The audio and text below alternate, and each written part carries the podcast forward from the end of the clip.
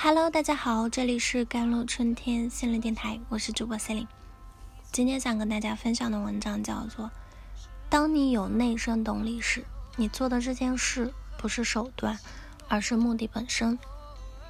每个人都有一些想要开始却迟迟无法行动的事啊，打算改掉熬夜的习惯，但总要拖到半夜才睡得着；知道要多读书、多运动。但只要有空时，就忍不住刷手机。知道拖延只会让自己更焦虑，但是事实不到截止时期，就很难有动力开始做了。同样是习惯，坏习惯不用任何意志力就可以养成。改变自己，养成好习惯，却难如登天。看了很多自律的励志故事，下定决心从明天开始做一个自律的人。但是太阳升起又是不自律的一天。大量例证表明呢，一般人做出改变几天或者几周后就会败下阵来。有机构呢做过统计，那些树立目标的人有将近一半是在一个月后放弃，能够坚持完成目标的人不到百分之八。为什么明知道有些改变可以让自己变得更好，却还是很难做出改变？为什么自律对有的人来说是为了健康不得不做的苦差事，对有的人来说则是一种自然而然的生活方式？芝加哥大学呢行为科学和市场的营销学的教授艾利，他团队是进行了二十余年的动机学的研究的。他发现，能否坚持做一件事，是取决于你有没有内生动力。所谓的内生动力啊，就是在做一件事情，感觉这件事情本身就是目的。嗯，一群在年初制定新年计划的人呢，很多人的新年计划就是在这新的一年里有多锻炼啊，但能否成功坚持，是主要取决于他们对锻炼的感觉。喜欢锻炼的人是更有内在动机的，比不喜欢锻炼的人锻炼的更多。其他新年计划也基本如此啊。另一方面呢，嘴上说锻炼对健康很重要的人，不一定会比认为锻炼没那么重要的人锻炼的更多。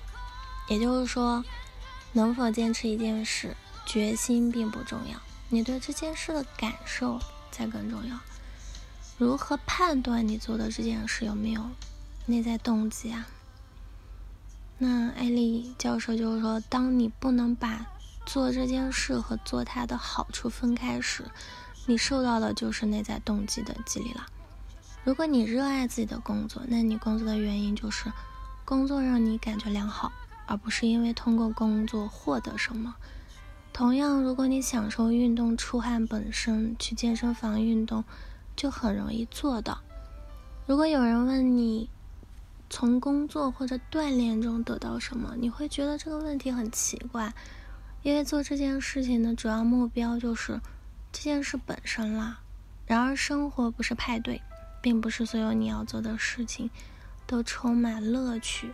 如何让无聊或者困难的活动变得更有内在动机啊？内生动力是给了三个方法：一是用恰当的命名，让它变得有趣，也就是利用我们对。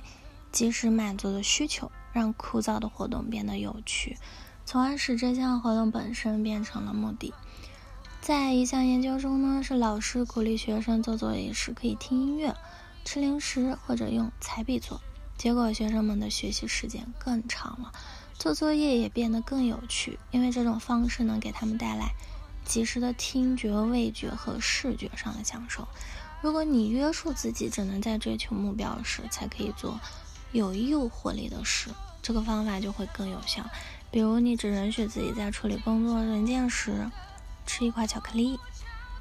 嗯，二就是找到一条有趣的途径了。当你设定好一个目标，且必须想出实现目标的途径时，你可以把及时享受考虑进去。比如，你想加强锻炼，就要考虑更有趣的锻炼方式。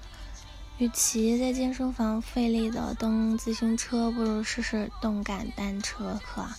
欢快的音乐会让你更加投入的锻炼。一项研究也是发现，选择自己喜欢的举重运动的健身者，比选择自认为最有效运动的健身者可以多完成约百分之五十的重复举重动作。三就是注意已有的乐趣啦。做一件事时，如果你关注的是即时利益而不是延迟利益，你可能会更有内在动机，也更有可能坚持下去。因此呢，把注意力集中在即时的积极经验上，就能帮助你坚持自己的目标。俄罗斯作家克雷洛夫呢说：“现实是此岸，理想是彼岸，中间隔着湍急的河流呢。”那行动则是架在上面的桥梁，唯有行动能改变生活，通向理想的彼岸。行动不是把自己逼到死角，强迫自己坚持，而是在愉悦的体验中，一步步养成好的习惯，走向更好的自己了。那英国著名登山家乔治呢，在回答记者的问题时，为何想要？攀登珠穆朗玛峰的提问时，有一个经典的回答。他说：“因为山就在那里。”当他将登山本身视为目的的时候，再多困难都不会阻止他行动。这正是内生动力带来的力量了。好了，以上就是今天的节目内容了。咨询请加我的手机微信号：幺三八二二七幺八九九五。我是司令，我们下期节目再见。